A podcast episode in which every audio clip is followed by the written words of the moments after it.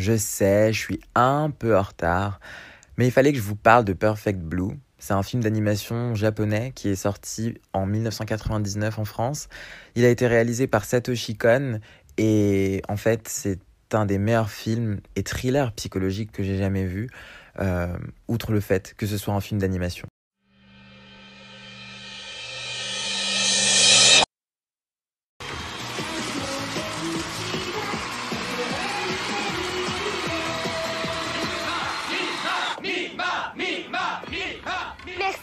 Mais de quoi parle-t-il Oh, excuse-moi, je suis crevée. Je pense que ça doit être une homepage. Bienvenue chez Mima. Mima a tout simplement l'intention de quitter notre groupe. Il lui propose un rôle dans sa nouvelle série. J'espère avant tout devenir une grande actrice. C'est possible que tout au fond de notre âme se cache comme un autre moi. Qu'il apparaisse sans qu'on s'y attende, qu'il vienne se mettre à rôder.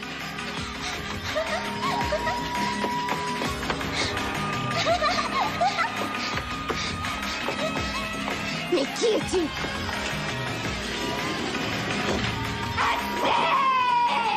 Tu ne pourras plus jamais revenir dans la lumière.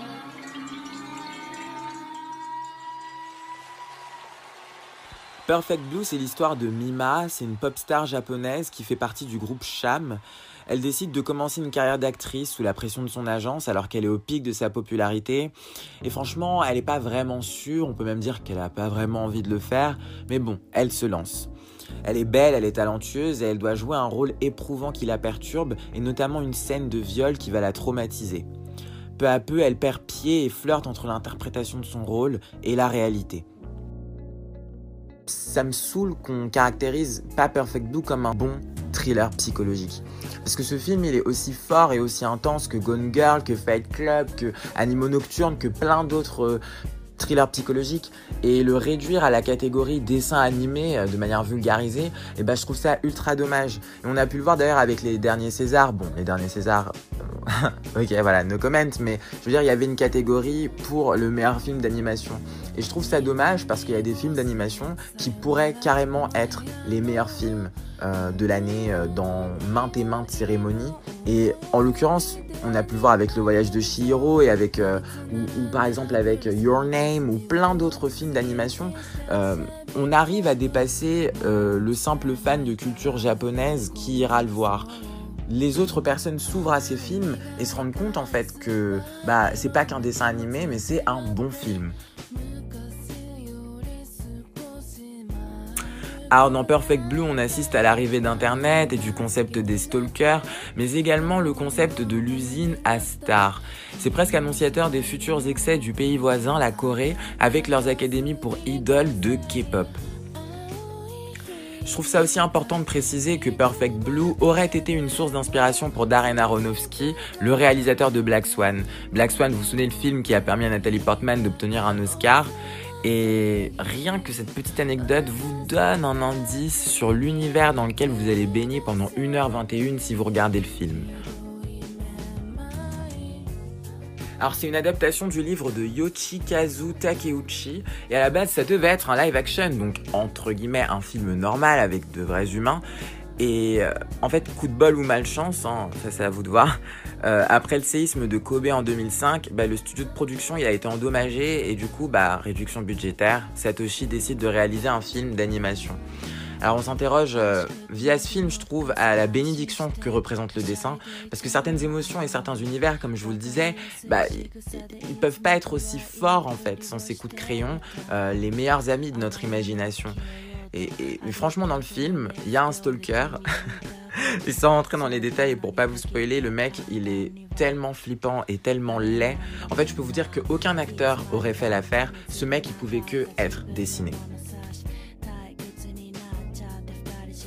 Dans Perfect Blue, on assiste à une sorte d'analyse ou du moins une sorte de critique euh, du concept de l'idole. Qu'est-ce que c'est une idole? Bah, c'est quelqu'un euh, qui a des fans. Bon, il n'y a pas que ça, mais c'est quelqu'un qu'on idolâtre finalement. C'est quelqu'un euh, qu'on pourrait presque placer côte à côte avec Dieu, Allah, Bouddha, enfin toutes les personnes que plein de gens ont décidé de vénérer.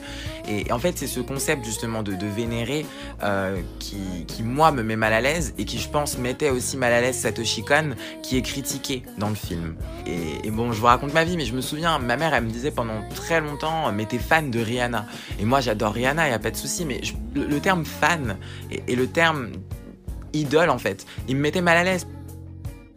Et, en fait, ce concept aussi de double identité, parce que finalement, être une idole, c'est renvoyer une image, c'est presque devoir des comptes à un public, c'est avoir une, sorte de double personnalité, parce que rarement les idoles sont constamment ce qu'elles prétendent être. Tout ça, c'est critiqué, ou, du moins questionné et analysé par Satoshi Kon. Et euh, il y a cette scène, en fait, au début du film, où on voit Mima, du coup, le personnage principal, qui est en train d'interpréter une chanson avec son groupe Cham, et on voit en parallèle euh, s'entremêler sa vie quotidienne de, personnes normales. Dès le début, on se rend compte que ça va être ça l'intérêt du film, ou du moins le sujet du film, cette double vie et cette confrontation entre son image d'idole et du moins ce qu'elle prétend être aux yeux des gens et qui elle est vraiment. Cette personne en tout cas qu'elle est vraiment qui va pendant tout le film être un petit peu bouleversée euh, vis à -vis des choix qu'elle va devoir faire pour sa carrière.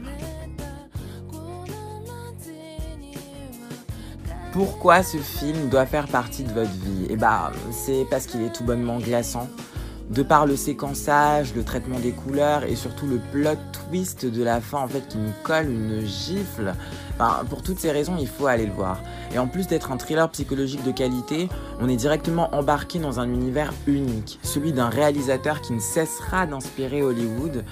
En 2006, il sortira un film qui s'appelle Paprika, donc c'est également un thriller, mais cette fois-ci euh, au faux air de science-fiction.